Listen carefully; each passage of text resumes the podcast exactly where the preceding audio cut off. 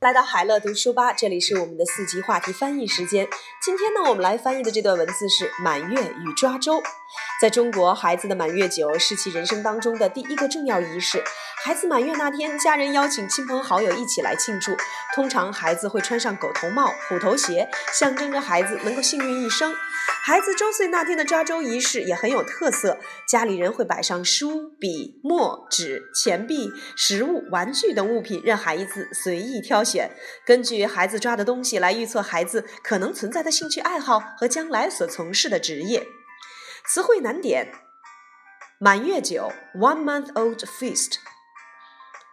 狗头帽 （dog hat），抓周仪式 （one year old catch），重要仪式 （significant ceremony），亲朋好友 （relatives and friends），一起庆祝 （celebrate together），象征 （symbolize or indicate），有特色 （be of characteristics），摆上 （lay out），随意挑选。choose at will，预测 predict or make prediction，可能存在的兴趣爱好 potential interests，将来从事的职业 future career。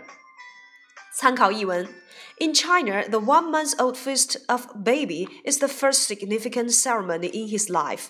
On the day when a baby is one month old, the families of the baby invite their relatives and friends to celebrate the occasion together. Usually, the baby wears a dog hat and tiger shoes, which indicates that the baby will be lucky for the whole life. The ceremony of one year old catch on the first birthday of the baby is also of great characteristics. The families of the baby will lay out many things such as books, pens, ink, paper, money, foods, and toys for the baby to choose at will. According to the articles the baby picks up, the families will make some predictions about his potential interests and future career.